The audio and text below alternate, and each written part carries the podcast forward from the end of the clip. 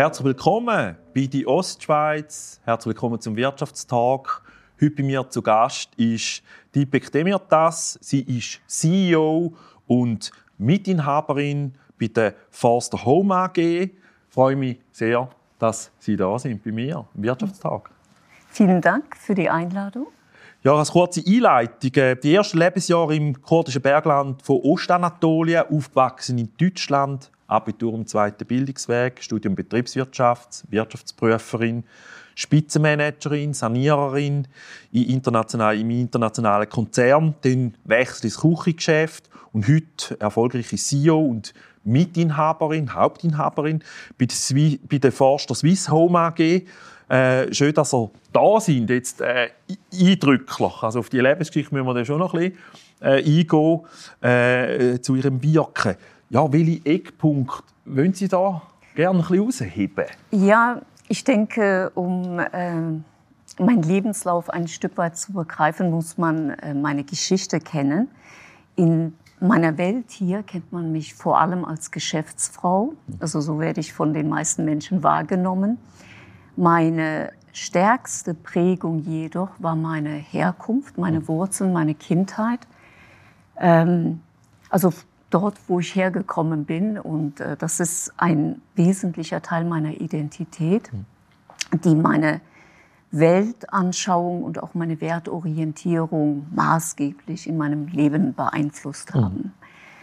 Ähm, meine Heimat war in den ersten sieben Jahren, so wie Sie es gesagt haben, Ostanatolien. Ich habe dort mit meinen zwei Geschwistern bei Verwandten gelebt. Mhm.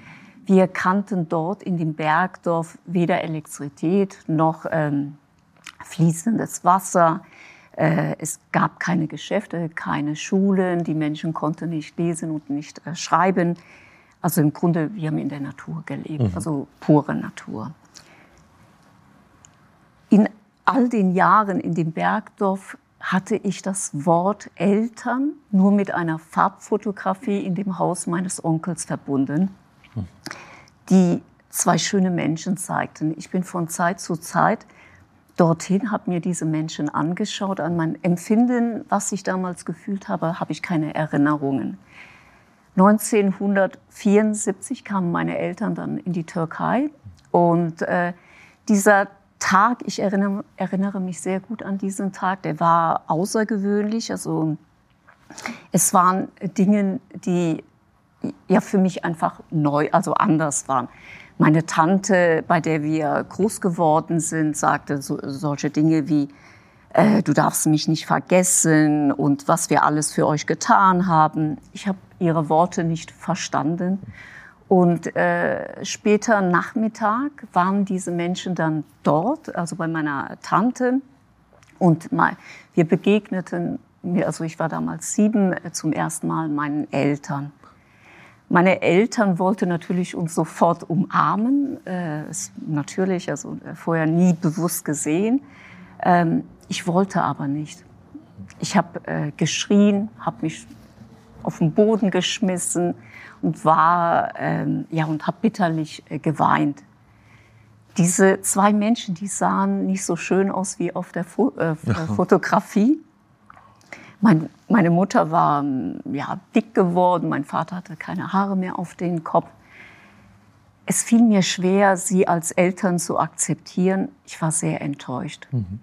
Diese Enttäuschung und diese Fremdheit, die ich in diesem Sommer empfunden habe, sie blieben ein Leben lang. Mhm. Also wir kamen uns nie nah und äh, die Distanz, die blieb für immer. Ja, später in Deutschland war mein Leben geprägt äh, von einem Gefühl von Fremdheit, also anders zu sein, und von Mangel. Meine Eltern konnten nicht lesen, nicht schreiben, sie sprachen kein Deutsch. Wir lebten ein Leben von Gastarbeiterkinder. Ich habe die deutsche Sprache später gelernt, dann aber auch gut. Und aufgrund meiner Sprachkenntnisse habe ich eine neue Rolle in der Familie übernommen. Ich habe alles gemanagt, was im weitesten Sinne mit Biokratie, äh, Biokratie zu tun hatte. So jeden Brief äh, übersetzt, Inhalte bearbeitet. Ähm, ich war fast jede Woche habe ich meine Eltern zu irgendeinem, ja, irgendwohin begleitet, zum Arzt, zu Behörden und so weiter. Und ich erinnere mich an ein ganz besonderes Ereignis. Ähm, ich habe meinen Vater zur Bank begleitet, um dort wie immer in beiden Richtungen zu übersetzen. Und an diesem Tag habe ich meinen Vater beobachtet, der sonst ähm, immer ganz türkischer Mann, großes Selbstvertrauen, besaß an diesem Tag aber fast unterwürfig dem Bankangestellten gegenüberstand. Dann habe ich den Bankangestellten beobachtet, äh, einen jungen Mann, äh, weißen Hemd und, und, und Krawatte. Und dieser Mann symbolisierte ein Leben, dem wir, mein Vater und ich, immer so fern sein würden wie die Menschen den Sternen. Also Erziehung, Bildung, das Vornehme, so erschien es mir damals. Und bei mir ist eine tiefe Sehnsucht entstanden, auf der anderen Seite des Schalters zu stehen. Mhm. Aber wie nähert man sich einer Sehnsucht, der man so fern ist, wie ich es damals war? Denn Tatsache war, äh, Schwierigkeiten, viel verpasst. Und ich habe damals mit neun oder zehn Jahren war ich damals, ich habe es dann eben äh, mit dem versucht, was mir am wirkungsvollsten erschien, mit meinem Kinderglauben. Ich habe gebetet, morgens, wenn ich aufstand, wenn ich zur Schule ging, wenn ich wieder zurückkam, abends. Ich habe immer gebetet, lieber Gott, bitte mach mich schlau. Mhm. Zwar ist dieses Wunder nicht ganz so eingetreten, wie ich es damals äh, erhofft hatte. Und ich musste viel mehr dazu beitragen, um, äh, um, um äh, um die Ziele zu erreichen. Aber symbolisch habe ich es dann doch später mhm. geschafft. Also, äh. Und ja, heute wirklich CEO, Mitinhaberin von der äh, Forster Swiss Home AG.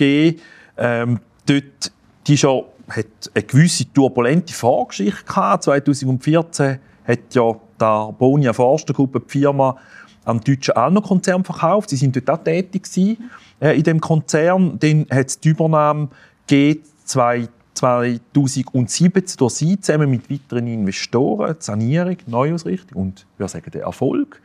Äh, seither 100 neue Arbeitsplätze entstanden, wahrscheinlich sogar noch mehr. Äh, also eine wahnsinnige Erfolgsgeschichte. Was fordert Sie jetzt heute noch? Also vielleicht so die Geschichte ganz kurz aggregiert, die mhm. letzten viereinhalb Jahre. Am ähm, 5. September 2017 um 9 Uhr sollten die Lichter des Traditionsunternehmens mhm. Forster äh, Schwarzer Stahlküche nach 144 Jahren für immer ausgehen. Einen Tag nur zuvor, um 23.40 Uhr, hat eine kleine Investorengruppe die Entscheidung getroffen, die Geschichte dieses Traditionsunternehmens, das in äh, 1874 von Franz Josef Forster gegründet wurde, weiterzuschreiben. Das Unternehmen war in einer sehr, sehr schwierigen Situation. Also gefühlt zehn Jahre keine Führung. Bedeutet, jeder hat gemacht, was er wollte. Keine Effizienz, keine Wertschöpfung, kein Ertrag. Das Schlimmste aber war, die Organisation hatte verlernt zu siegen. Und eine Organisation, das, äh, oder beziehungsweise um erfolgreich zu sein, muss eine Organisation siegen lernen und mhm. braucht Menschen, die, ähm, die eine Siegerhaltung haben. So die Obsession des Gewinnens muss in einem Unternehmen auf allen Ebenen äh, spürbar sein. Wir haben Ende 2017 ähm, Forster als eine Vertriebsstrategie erkannt und haben mit der Vertikalisierung begonnen. Wir hatten damals nur eine Verkaufsstelle in Zürich, mhm. haben heute neun Verkaufsstellen und haben die Belegschaft, wie Sie es gesagt haben, über 100 Arbeitsplätze geschaffen, überwiegend im Vertrieb, also, mhm. von, also maßgeblich. Ähm, und ähm, die Geschichte ist, ähm, also wir sind, wir haben auch sehr viel investiert in Maschinen, letztes Jahr vier Millionen alleine in eine neue Maschine. Und ich bin davon überzeugt, dass ein Unternehmen klare Ziele braucht, starke Werte und echte Teams, um nachhaltig erfolgreich zu sein. Das ist eigentlich die Story oder die, ähm, ja, die äh, äh Geschichte von Forster. Äh, für die Person, vor allem für mich, äh, ist das natürlich sehr große Anstrengungen und ähm, sehr, sehr hoher Einsatz. Mhm. Bis heute unverändert. Wir sehen ja auch jetzt während dem Interview, wird auch ein wunderschönes Video äh, eingeblendet. Herzliche Gratulation zu dem im Alpstein, wo ihr da die Küche so quasi wirklich präsentiert, wo man auch die Hochwertigkeit sieht. Wie, wie ist jetzt so ein bisschen in dem Umfeld, in dem ihr drin sind, im Küchenbau? Äh, wir haben es gehört, also sicher Vertriebsstrategie hat euch äh, enorm viel gebracht, aber äh, da, geht es da im Wettbewerb um Materialien, um Oberflächen, geht es da um Design, äh, Wertigkeit äh, und was mich auch ein bisschen bewegt, wie viel IT-Technik müsst ihr denn auch schon in Küchen verbauen, irgendwie, dass die irgendwie korrespondiert mit dem Kühlschrank und auf dem Handy irgendwie schon kann anfangen, irgendwie ferngesteuert sich irgendwie das Mittagessen vorwärmen. Was, was bewegt euch da aktuell? Also äh, die Themen, die Sie ansprechen, sind natürlich sehr, sehr, sehr aktuelle Themen. Die Küche hat in den letzten 50 Jahren wie kein anderes Produkt eine, im wahrsten Sinne eine Transformation mhm. vollzogen. Sie war vor 50 Jahren, so kennen wir sie, also äh, äh, eine, also Küche war ein Arbeitsraum, mhm. äh, klein, meistens eher unscheinbar. Und im Laufe der Jahrzehnte hat die Küche sich mehr und mehr emanzipiert und ist immer mehr in, den, in das Zentrum des modernen äh, Lebens äh, gerückt. Die Entwicklung ähm, auf dem Küchenmarkt zeigt ein gesteigertes Bedürfnis der Kunden nach Individualität. Mhm nach Nachhaltigkeit und ähm, nach wertigen Produkten. Mhm. Also weil Küche ist heute ähm, ja wie eine Wertanlage und äh, erstaunlicherweise äh, besetzt die Küche seit Jahren äh, die Spitze in der Skala der begehrtesten äh, Produkte. Also es ist wirklich auf eins. Das, mhm. äh, das wissen viele Menschen. Es, es, vor, vor Autos, vor Technik und mhm. so weiter. Und ähm, das ist natürlich auch Forster. Wir stehen eben für Nachhaltigkeit. Äh, wir haben den Vorteil, dass wir äh, nicht vergleichbar sind. Äh, Langlebigkeit und, und eben sehr, sehr wertiges Produkt. Und äh, möchte ich natürlich auch gerne erwähnen, Forster hat äh, vor wenigen Wochen in Deutschland, keiner kennt Forster in Deutschland, mhm. äh, 1500 Bewerber den Kitchen Award äh, Innovationspreis äh, also, äh, 2022 gewonnen. Wow, Gratulation. Ja, vielen Dank. Ja, schön. Ja, also ich glaube, man sieht das, man spürt das auch. Ähm, jetzt äh, vielleicht so ein bisschen zu weiteren Engagements, wo ihr äh, drin sind. Äh, Sie sind in der Fachkommission für Wirtschaft von der Stadt Arbon engagiert, wo sich verschiedene äh, Unternehmen aus dem Bodenseeraum ähm, engagieren. Und da spürt man auch Ihren Enthusiasmus für den, für den Wirtschaftsraum. Äh, sind Sie sonst noch irgendwo engagiert? Was machen Sie da sonst? Also aktuell äh, bin ich also nicht woanders noch engagiert. Mir fehlt auch die äh, Zeit aktuell darüber, aber in der Zukunft kann ich mir das schon sehr, sehr gut äh, vorstellen. Ähm, und äh, das Engagement, also das, das mache ich wirklich sehr gerne. Erstens erfahre ich sehr viel über die Schweiz und vor allem die Region, wo wir ja auch als Unternehmen mhm. sind. Und ähm, ja, für mich ist das, also generell, ich habe ja diese Diskussionen sehr häufig, äh, dass man sagt, ja, was ist gut, was ist schlecht. Mhm. Aber das ist aus der Sicht von Menschen, die von draußen kommen, also wie ich jetzt mhm. vor viereinhalb Jahren von Deutschland in die Schweiz, ich sehe natürlich vieles ganz anders wie die Menschen, die schon immer hier gelebt haben. Also es ist einfach eine unglaubliche Faszination für das Land und, mhm. äh, und, und, und für die Region. Also äh, Schweiz wird ja in der Welt als sehr reich, als sehr souverän und, und, und eben sehr schön empfunden. Also es ist, es ist ein sehr großes Privileg, in, in der Schweiz zu sein, auch in der, ganz besonders in dieser Region. Und ähm, man hört es sehr häufig und ich empfinde es gleich, wenn man einmal da ist, man möchte gar nicht mehr weggehen. Mhm. Also. Wo, wo holen Sie denn Kraft? Ich sage jetzt mal auch, ich nehme an, da sind Sie enorm intensiv in den letzten Jahren und auch aus Ihrem Werdegang raus, wo Sie so einen wirklich einen, einen enorm weiten Weg gemacht haben. Äh, wo holen Sie sich denn Kraft, jetzt aber auch als Privatperson? Haben Sie eine Kraftquelle, damit Sie da all diese Sachen können Also neben, neben den, sag mal, natürlich, ich bewege mich, äh, mache immer also Sport und, und ähm, äh, ernähre mich immer gesund. Und, aber die größte äh, Kraftquelle empfinde ich äh, tatsächlich in der Natur. Also das ist äh, die Natur. Äh, ich wandere sehr viel und in der Natur bin ich ganz bei mir. Man ist nicht abgelenkt. Also ich empfinde oft in der Natur Frieden und auch eine gewisse Versöhntheit mit mir selbst und mit, mit, mit der Welt.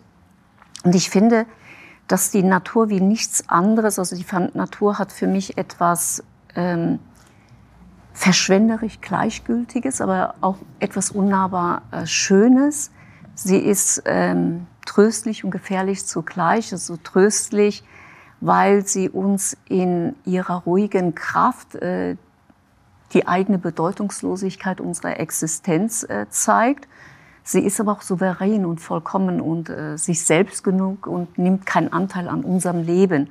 Und ich finde, dass man in der Natur sehr, sehr viele äh, Antworten auf äh, Fragen bekommt, die man, äh, ja, die ein, ein, ein suchender oder ein wahrheitssuchender Mensch äh, doch immer bewegt und beschäftigt. Mhm. Ja, und äh, ansonsten ähm, äh, spiele ich ein Instrument, ich äh, spiele Saxophon, ich lese sehr, sehr viel, verschlinge regelrecht Bücher und schreibe auch selbst Bücher. Mhm. Ja, aber das Wichtigste im Leben ist für mich natürlich äh, die Menschen in meinem Leben, also die Freunde, Wegbegleiter und Weggefährten. Also ein, ein schönes, äh, wundervolles Zitat von Hölderlin. Äh, äh, niemand kann seine eigene Sonne sein. Mhm. Also wir brauchen einfach die anderen Menschen, um wahres Glück und wahre Erfüllung zu empfinden. Mhm. Ähm, jetzt Ostschweiz haben Sie ja schon angesprochen, eben, Sie sind von außen dazugekommen, aber jetzt gleich schon auch eine Weile da. Wenn Sie sich jetzt etwas wünschen könnten, was kann in der Ostschweiz noch besser sein? Was könnte noch besser sein? Ist schon alles gut? Ähm, ich glaube, hat klare Vorteile, das haben Sie erwähnt. Aber gibt es noch ja, also ich meine, es ist, es ist, ähm, sag mal, die gerade in der Region, wo wir auch als Unternehmen sind, äh, äh, da ist generell, das sind ja auch die Themen, die wir im ähm, Fachkommission äh, der Wirtschaft besprechen, ist es äh, das Verhältnis von Beschäftigung zu Ent, äh, Bevölkerungsentwicklung ist äh, nicht, nicht, äh, nicht, äh, also da ist einfach sehr viel Potenzial mit 1 zu 1 Sechzehntel kantonale Mitte 1 zu 6. Also da ist, äh, und ich denke, um dort einfach mehr Unternehmen auch in diese Region zu mhm. bringen, ähm, ist so, also im Grunde muss, ist es ja im Größeren wie ein Unternehmen, braucht es natürlich auch Wertschöpfung. Also Wertschöpfung spielen Themen eine Rolle, Infrastruktur, mhm. aber auch Steuern und andere Themen. Ähm, aber gleichzeitig weiß ich ja eben auch in meiner äh, Funktion im Fachausschuss, dass schon seit vielen Jahren an Konzepten und an Standortförderungskonzepte gearbeitet wird. Einiges wird ja auch dieses Jahr umgesetzt. Und ich bin da ganz, äh, ganz positiv. Und ich denke, was, was es einfach mehr braucht, also mehr Zusammenhalt auch der Firmen und zusammen mit der Stadt und auch mehr Konsequenz, dass man die Dinge wirklich einfach sagt, jetzt machen wir das und jetzt probieren wir es und wenn es schief läuft, kann man es ja immer noch korrigieren. Mhm. Also so in dem Sinne. Mhm. Jetzt, ihr macht ja, da habe ich irgendwie gehört, ja in Showrooms online, wo man Kuchen auch, auch gesehen Wollt ihr jetzt ein bisschen mehr machen mit so gewissen Events? Könnt ihr da noch etwas mhm. drüber sagen?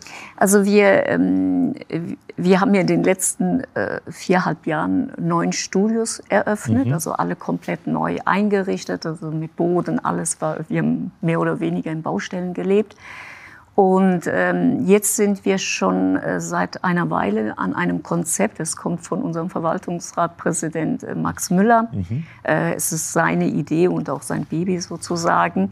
Und äh, wir sind kurz vor der Eröffnung, eine Genussakademie äh, zu eröffnen. Also es, sind, es ist äh, ein sehr großer Raum mit drei Inseln, wo Showkochen ähm, gemacht werden kann. Und wir planen eben auch äh, ja, Veranstaltungen und, und äh, Lesungen und so weiter. Also wir wollen einfach mehr Leben in diesen Raum bringen und äh, das braucht Investitionen, die haben wir getätigt, aber jetzt braucht es einfach einen, äh, eine Person, die sich ausschließlich darum kümmert und äh, wir werden das auch natürlich entsprechend kommunizieren. Ja. Aber das ist im, also fast in, äh, in der Umsetzung. Okay, da freue ich mich sehr drauf. Sehr, sehr schön, sind da heute bei mir zu Gast gewesen, im Wirtschaftstag und haben euch die Zeit genommen. Faszinierender Werdegang äh, und äh, haben da wirklich auch die äh, ja, die Vielfalt von ihnen erleben.